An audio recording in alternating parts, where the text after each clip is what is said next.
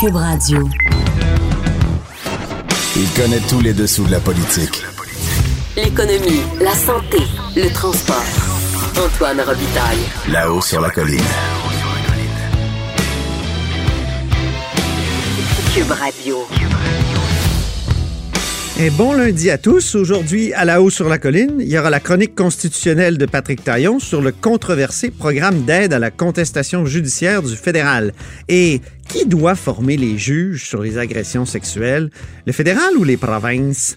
Et ensuite, la gouvernance écologique du Fonds vert, entre autres, risque d'être repolitisée avec le projet de loi 44 c'est ce que craint vraiment là, Charles Milliard, le bien nommé président directeur général de la Fédération des chambres de commerce du Québec qu'on reçoit.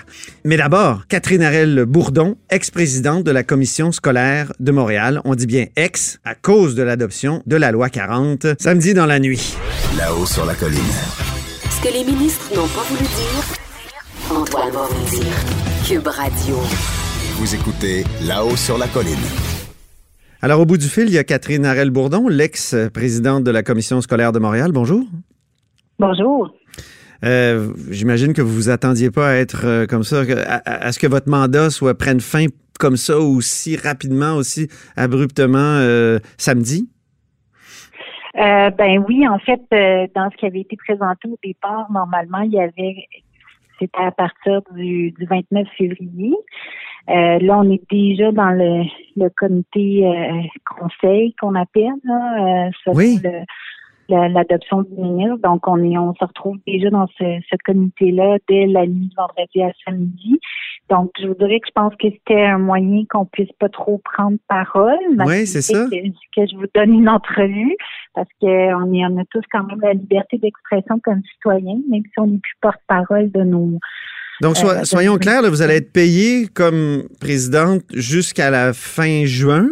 Et entre-temps, vous faites partie d'un comité conseil. De, comité conseil, donc vous pouvez être appelé à répondre à toutes sortes de questions de la part Ben, en fait, du, de, de, votre ancien directeur général. c'est ça que je comprends? Oui, c'est ça. Le directeur général euh, que j'ai rencontré ce matin euh, peut euh, tra travaille avec euh, avec les, euh, les, les, anciens commissaires scolaires et l'ancienne présidente. donc, vous savez, le décret qui avait été adopté par les, le Conseil des ministres de, du même gouvernement, l'été passé, prévoyait, dans le fond, que euh, prévoyait une, une rémunération euh, jusqu'au 30 juin. Puis je veux juste euh, qu'on se comprenne bien là. Oui. La plupart, la plupart des, des ex-commissaires du Québec font très peu de sous. Hein. On parle de 3-4 000 dollars par année. Là. Fait que c'est pas avec ça qu'ils vivent là. Oui, c'est ça. On peut pas vivre avec euh, 4 000 dollars par année. Alors, c'était pas le, le cœur. Mais vous, c'était le cœur quand même de, de votre métier, de, de, de vos revenus? Ben, en fait, c'est comme, comment ça fonctionne au niveau du décret ministériel qui prévoyait la rémunération des visites scolaires, c'est en fonction de la taille. Donc, comme notre commission scolaire euh, a 114 000 élèves puis 16 000 employés, effectivement, la rémunération était plus grande. Et donc, euh, moi, j'étais à plus que temps plein à cette tâche. Oui. Euh, donc euh, voilà. Puis là, ben c'est sûr que j'assure une transition par, par égard pour les citoyens montréalais qui euh, qui nous ont qui nous ont élus et parce que je sais qu'il y a des très grands besoins puis qu'il faut pouvoir référer dans le fond nos parents et nos citoyens qui ont des demandes aux bonnes personnes dans l'organisation parce que ça sera pas facile cette transition là. Quel problème concret vous envisagez déjà, vous pouvez me entrevoir? Ben, C'est-à-dire qu'un un des enjeux, c'est que le, le, le, les commissaires scolaires étaient vraiment le, lien entre la communauté. Euh, pour nous, c'était des quartiers, mais en région, c'était par rapport aux municipalités. Donc, euh, ils étaient vraiment la courroie de transmission entre le citoyen qui avait une problématique. Donc, ils faisaient souvent de la prévention, de la médiation euh, avant que ça arrive à une plainte formelle. Là.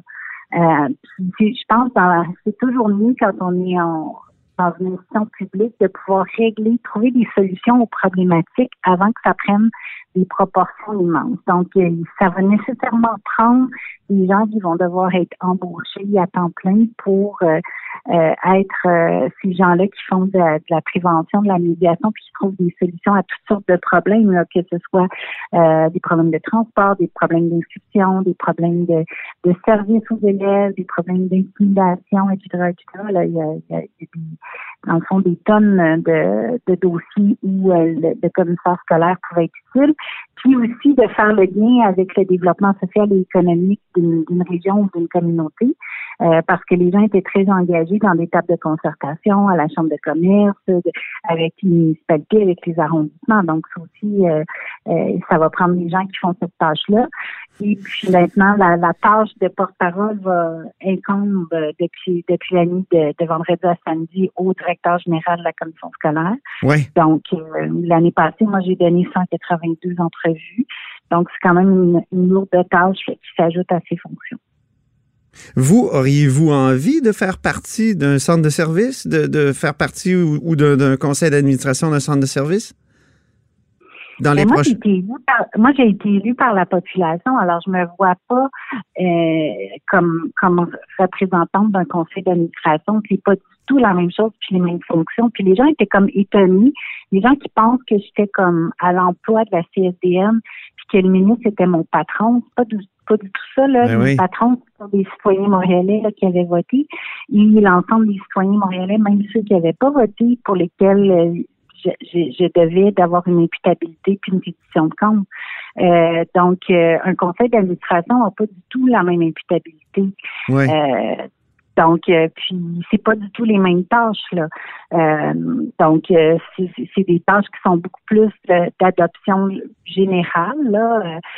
Puis, je vous avoue qu'on n'a jamais vu ça, là, que du jour au lendemain, tous les membres d'une gouvernance disparaissent, là, même dans une institution ou dans une entreprise privée euh, qui fonctionne avec un, conseil d'administration, euh, jamais euh, jamais ils vont faire ça, là, faire disparaître l'entièreté, parce qu'à ce moment-là, il n'y a pas de, comment je vous dirais de, de, transmission dans le fond de, de, connaissances. Parce que c'est énorme comme comme institution. Donc, il y a beaucoup de, de, choses qu'on apprend. Là. Ça prend quand même plusieurs mois avant de maîtriser des dossiers. Ben oui. Non, c'est sûr qu'il va y avoir une transition difficile. Diriez-vous qu'il va y avoir des perturbations, des...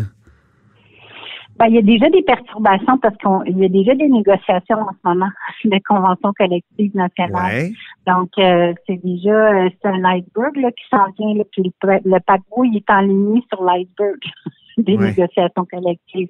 Donc, euh, puis l'adoption en fin de semaine de, de, de, de, la loi 40 ne va pas aider là, parce que dans cette loi-là, il y avait beaucoup d'éléments qui euh, euh, qui sont contestés par des employés, euh, que ce soit les enseignants ou autres. C'est ça. Mais, mais quand je vous demande qu'est-ce qu'il peut y avoir comme perturbation concrètement, vous vous n'êtes pas extrêmement précise. Vous me dites le lien entre la communauté, les écoles et tout ça. Ben, Est-ce que si, si vous aviez un exemple très précis à me donner de ce que de ce que ça crée la disparition des mandats des commissaires là, à court terme là? C'est-tu dans l'inscription des enfants? Parce que c'est ça que les gens disent souvent. Peut-être que c'était une bonne chose, les commissions scolaires, mais on ne sait pas trop ce qu'ils font. Ben, je vais vous donner un exemple concret. à la rentrée, il y a une école qui prenait plus d'inscription, aucune inscription pour des élèves. Puis quand les dossiers étaient trop compliqués, c'est des élèves du secondaire, puis que euh, les élèves étaient sur plusieurs niveaux, ben ils les refusaient. Ben, il a fallu qu'il y ait une commissaire scolaire qui fasse des pressions pour dire, ben, vous pouvez pas faire ça, là, vous pouvez pas ne pas accepter un certain nombre d'élèves, puis qui trouvent des solutions pour les classes qui étaient manquantes avec une autre école qui pouvait accepter les élèves, puis de faciliter les choses pour, pour les parents, puis des fois juste d'avoir quelqu'un qui les écoute puis qui les aide à trouver une solution, là. Mais peut-être qu'il va y avoir des gens dans le centre de service pour faire ça. Je, me fais l'avocat du diable, j'essaie je, de comprendre. Oui, oui. Mais sauf qu'ils n'auront pas la connaissance du quartier puis de l'école en question. Là. Ils vont en avoir 200. Là. Ils vont en avoir 200 à gérer. Là. Donc, euh, ces personnes-là vont... Oui, il y a des personnes qui, en ce moment, s'occupent des plaintes, entre autres. Mais comme je vous dis, si ça arrive à une plainte, mhm. selon moi, on n'est pas gagnant euh, dans nos institutions publiques de ne pas être capable de prendre en amont des situations pour les régler. Très bien, mais merci beaucoup. C'est tout le temps qu'on avait, malheureusement. J'aurais eu plein d'autres questions. On se reparlera sûrement, puisque vous continuez comme citoyenne d'avoir une voix. Et présidente du mouvement pour une école moderne et ouverte qui existe depuis 33 euh, ans. Merci beaucoup, Catherine Arel-Bourdon. Merci, au, revoir. Là-haut sur la colline. La politique autrement dit. Cube Radio. On s'érotise une question constitutionnelle à la fois. La traduction constitutionnelle. La question constitutionnelle. Bonjour Patrick Tarion. Bonjour. Notre constitutionnaliste et accessoirement professeur de droit à l'Université Laval. Deux sujets intéressants et très d'actualité aujourd'hui. Euh, le premier sujet, le projet de formation en agression sexuelle pour les juges, c'est-à-dire que le fédéral veut qu'il y ait une formation comme obligatoire pour euh, les juges euh, autour de l'agression sexuelle. ça, c'est lié au, fait que Rona Ambrose, la conservatrice, il y a quelques années, était scandalisée qu'un juge albertain ait dit à une victime ben, serrez donc les, serrez donc les genoux la prochaine fois. Euh, puis il y avait manqué de sensibilité complètement à l'égard d'une victime d'agression sexuelle. Mais ma question, Patrick, c'est mais où vois-tu la Constitution là-dedans? Ah, il y a du droit constitutionnel partout. Hein? Euh, ici, il y, a, il, y a, il y, a, deux problèmes constitutionnels par rapport à ce, ce projet de, de, formation obligatoire. Euh, D'un côté, une, des questions de partage des compétences et de l'autre, une question d'indépendance des tribunaux. Donc, plan du partage, là, euh, c'est un peu euh, toujours le même problème, c'est que nos tribunaux sont euh, des tribunaux euh, de droit commun, là, Cour supérieure, Cour d'appel. Ce sont des tribunaux qui sont à la fois de compétences fédérales et à la fois de compétences provinciales. C'est-à-dire que la, la, compétence, elle est provinciale sur l'administration de la justice, puis par exception, euh, le fédéral, lui, il peut nommer et rémunérer les juges. Ouais. Et donc, euh, dans une situation comme celle-là, on peut se demander, ben, c'est une question de nomination des juges ou c'est une question de d'administration de la justice? Donc, est-ce que ça devrait pas être euh, Québec qui lance cette formation? Du ah moins, ben la oui. question se pose. Puis ça montre euh, une affaire euh, qui, qui, me tient à cœur quand il est question de partage des compétences, c'est que c'est pas nécessairement une science exacte. Hein. Il y a un côté, attention là, euh, au terme jargon, au jargon là, mais il y, a un, il y a un côté performatif au partage des compétences. Oui, oui, oui. Performatif, c'est une, prophétie qui s'auto-réalise. Oui, il y a un côté premier arrivé, premier servi. Fait que vous voyez ici la frontière, c'est administration de la justice versus nomination des juges. Ben, si on nomme les juges, puis qu'on est très actif du côté d'Ottawa, on peut après ça dire, ben, on va aussi s'occuper de leur discipline interne et donc faire une loi sur leur le Conseil de la magistrature. On va aussi s'occuper de leur formation, comme si la formation devenait finalement le complément de la nomination. Mais c'est pas écrit dans le ciel qui devrait en aller ainsi. L'idée, c'est administration de la justice appartient au Québec. Mais puis, oui. euh, l'exception, c'est la nomination et la rémunération. Donc, premier problème de partage. Le deuxième, c'est que la majorité des, des cas d'agression sexuelle, euh, c'est souvent devant la Cour du Québec, donc devant des, des, tribunaux qui, eux, sont entièrement de compétences provinciales. Et donc, c'est peut-être un pas dans la bonne direction de mettre cette formation-là, mais ça vise qu'une partie euh, qu'une partie du, du, du, du des juges là, qui ont à trancher ces choses-là. On a l'impression que le, le, Québec est, est, un peu en avance sur la réflexion fédérale là-dessus parce que, après tout, euh, il y a une discussion, et même euh, de, de, la ministre de la Justice, mais, mais de concert là, avec les, les, les députés d'opposition euh, que sont Christine Labrie, Véronique Yvon, notamment, et, et, et, Hélène David, si je ne m'abuse. Oui, oui, il y a, il y a, il y a deux... Pour créer un, un, tribunal spécial lié aux agressions bah, sexuelles. Le pas euh, que je serais surpris euh, que l'on franchisse, mais c'est à terme la, la vraie question. Est-ce que ces questions-là sont tellement délicates qu'on voudrait pas avoir des tribunaux qui ont une expertise, qui sont spécialisés? Puis là, ça, c'est un peu la dans la tradition, nous autres, on, est, on a hérité de la tradition britannique. Là, on a un juge compétent en toute matière avec un système de tribunaux non spécialisés à la base. Alors qu'à l'inverse, dans les juridictions des pays de l'Europe continentale, ils vont plus souvent créer des tribunaux spécialisés par secteur du droit, Donc, il y a, peut-être une, une, réticence dans notre, dans notre culture à nous, là, ici, à, à, sortir du, du, moule qui veut que le juge soit compétent en, en, toute matière. Mhm. Il y a un autre problème aussi sur le plan constitutionnel, c'est que les tribunaux sont supposés de bénéficier d'une certaine indépendance. Oui. Et à ce titre, ben, il y a eu de, toute une saga dans les années fin 90, début 2000 sur euh, est-ce qu'on peut couper le salaire des juges? Oui. c'est une façon de s'ingérer dans leur euh, fonctionnement puis leur indépendance. Mais on pourrait se poser la même question. Est-ce que le fait qu'un ministre de la Justice et un Parlement imposent des formations obligatoires, puis là, celle-là semble pertinente aux yeux de tous, mais imaginons des, des, des, des formations qui se multiplieraient sur des sujets peut-être moins consensuels. Est-ce que l'imposition d'une formation obligatoire, c'est pas une façon pour le pouvoir politique de s'ingérer dans le fonctionnement interne des tribunaux, ce Ben oui. qui serait contraire à l'indépendance judiciaire? Ah, c'est une bonne question, ça aussi. Euh, il pourrait même y avoir des, des, contestations, selon toi, de la loi fédérale sur la formation en agression sexuelle? Ben pour ça, il nous faut un, il nous faut quelqu'un qui aurait intérêt à le faire. Donc, ça risque pas de se produire, mais c'est des problèmes. Ben déjà, il y avait de la réticence euh, au Sénat, Patrick, non? Oui, ça peut arriver, mais eux, ils ont le pouvoir de bloquer le projet de loi, donc je serais surpris qu'ils je... préfèrent le contester devant, devant les tribunaux. Oui, je comprends, mais je veux dire, c'est ça, mais il y a des gens qui, qui sont critiques de cette affaire-là, c'est ce que, oui, c'est ce que oui, je oui. retiens. Mais c'est un problème qui se répercute sur d'autres situations. Par exemple, dans quelques mois, il va falloir nommer une, une, un nouveau juge en chef euh, ouais. à la Cour d'appel du Québec en remplacement du Val, de la juge du Val-Essler qui, ouais. elle a annoncé, prend sa retraite. Ben, pourquoi c'est Ottawa qui va choisir ce juge-là? Pourquoi c'est pas les juges eux-mêmes? Mm -hmm. euh, parce que d'une certaine façon, ça brime l'indépendance judiciaire que le ministre de la Justice vienne récompenser au sein de la Cour d'appel. Voici, celui-ci fait du bon travail, celui-ci, on l'apprécie moins, on ben va venir le récompenser en lui donnant ce titre-là. Donc, le principe d'indépendance judiciaire, il y a des répercussions.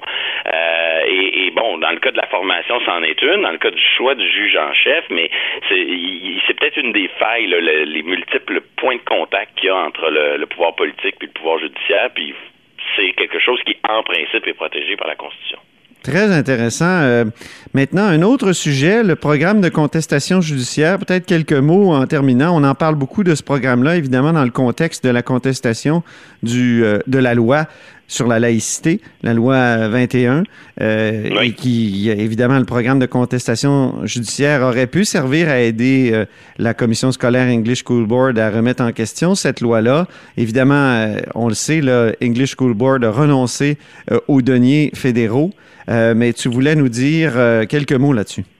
Ben, quel quelque chose, euh, quelques petits trucs à surveiller dont on a moins parlé cette semaine, c'est qu'on a beaucoup parlé de la commission scolaire et de la question de savoir s'il y avait euh, un empêchement à recevoir des fonds fédéraux. Ça, je pense que le dossier est clos.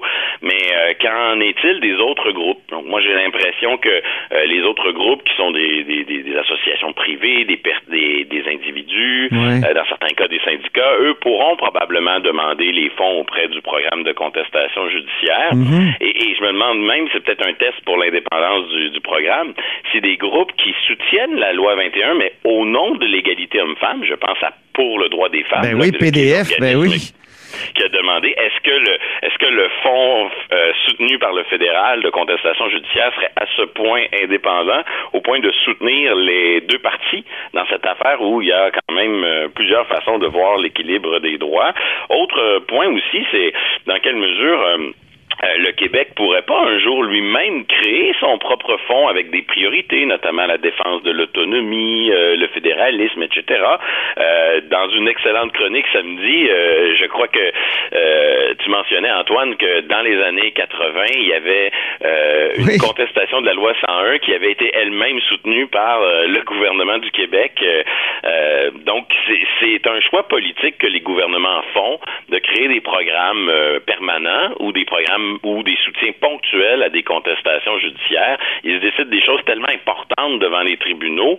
Euh, je pense pas que c'est en soi euh, choquant que euh, l'on organise, qu'on facilite ces contestations-là. Faut juste quand même pas être naïf. Derrière tout ça, ça sert certains intérêts plus que d'autres parce que selon les priorités que l'on accorde aux différents programmes, ben ça, ça dit quelque chose sur les priorités du, du gouvernement qui a créé ces programmes-là.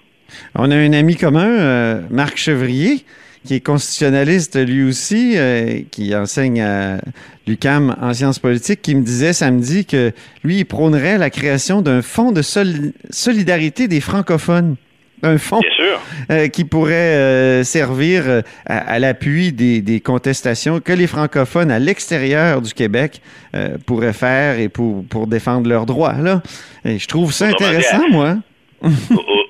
Autrement dit, comme c'est souvent le cas euh, dans notre fédération, euh, le, le fédéralisme incite à- au, au dédoublement et, et donc, euh, plutôt que de dénoncer l'action d'un gouvernement, l'autre a souvent intérêt à créer son propre programme équivalent. Et C'est le cas dans le domaine de la recherche, c'est le cas dans le Surtout domaine qu'on a déjà. Patrick, un centre de francophonie des Amériques qui a été fondé Oui. par un constitutionnaliste.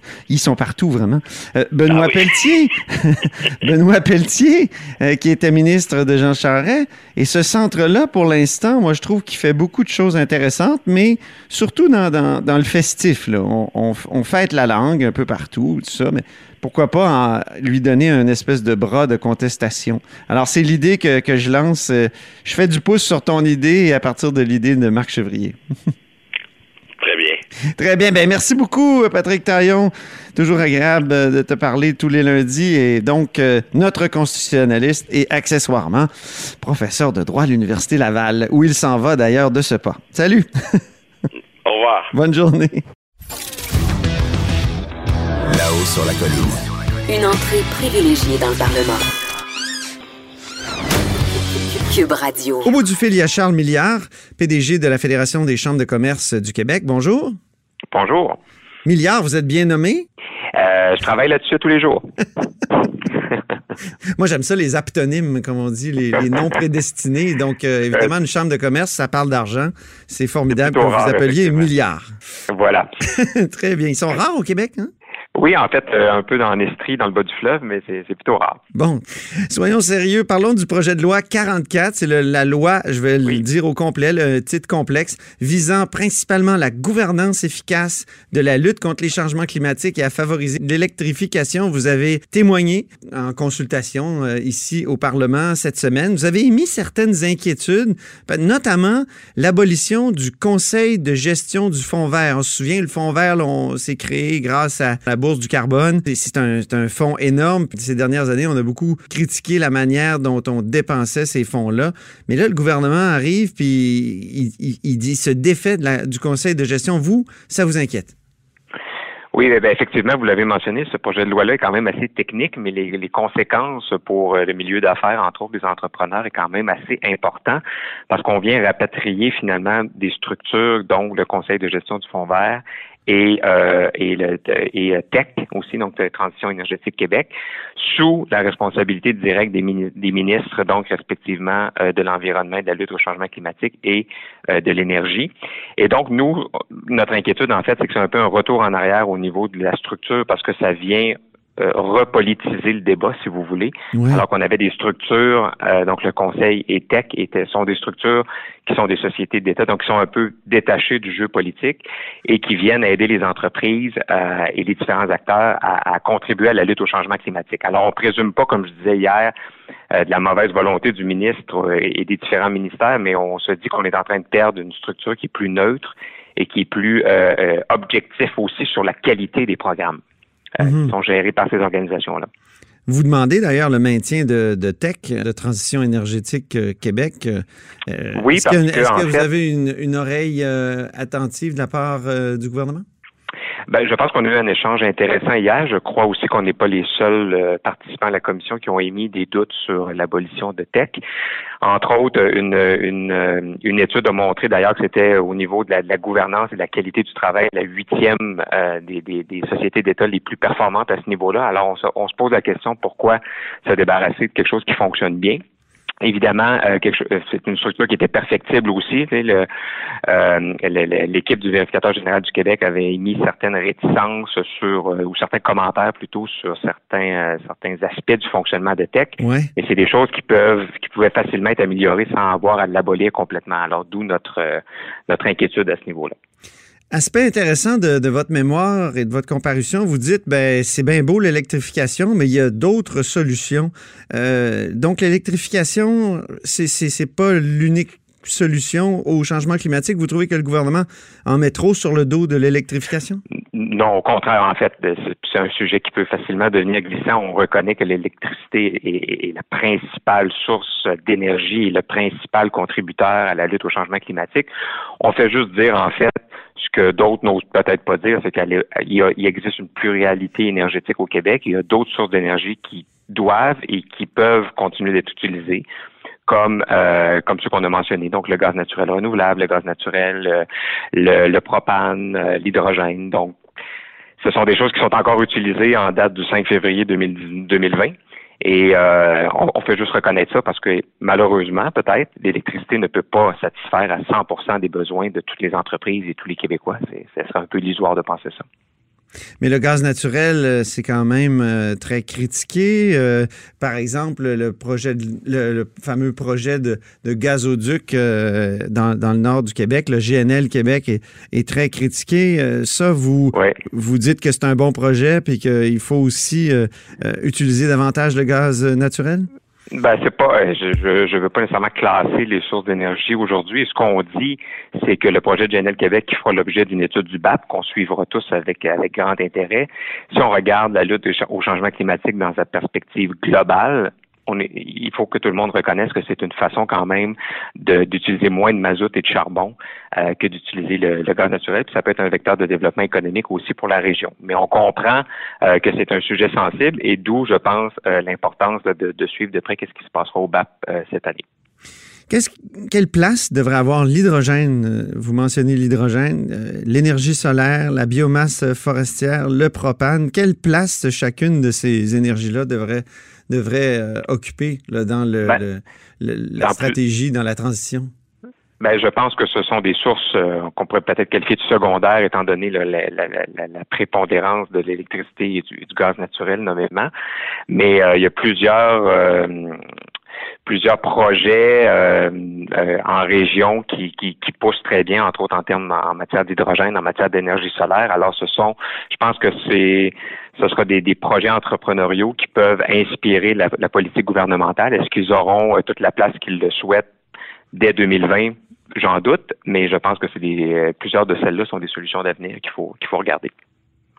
Donc, c'est pas un projet de loi parfait que vous avez devant vous. C'est un projet de loi qui a énormément de, d'effets et, ça peut, ça, il pourrait y avoir des effets sur les entreprises euh, assez sérieux. Ben oui, si je peux me, je peux revenir sur le sujet de tech entre autres, c'était un peu un lien, si on veut, entre les politiques gouvernementales et les besoins des entreprises. Donc tech est, là, je parle pas encore au passé, est là pour euh, pour aider les entreprises à mieux comprendre quels sont les programmes qui sont accessibles à eux dépendant de leurs besoins. Donc, euh, je, donnais l'exemple hier des, entrepreneurs qui n'ont pas nécessairement d'intérêt pour la chose politique ou les processus gouvernementaux, qui veulent juste savoir le programme XYZ, est-ce qu'il peut vraiment m'aider à faire une meilleure transition énergétique euh, dans mon entreprise?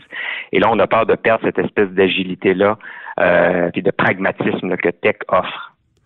Très bien. Ben, merci beaucoup, M. Milliard. Merci à vous. plaisir. C'était Charles Milliard, PDG de la Fédération des chambres de commerce du Québec. Vous êtes à l'écoute de là-haut sur la colline.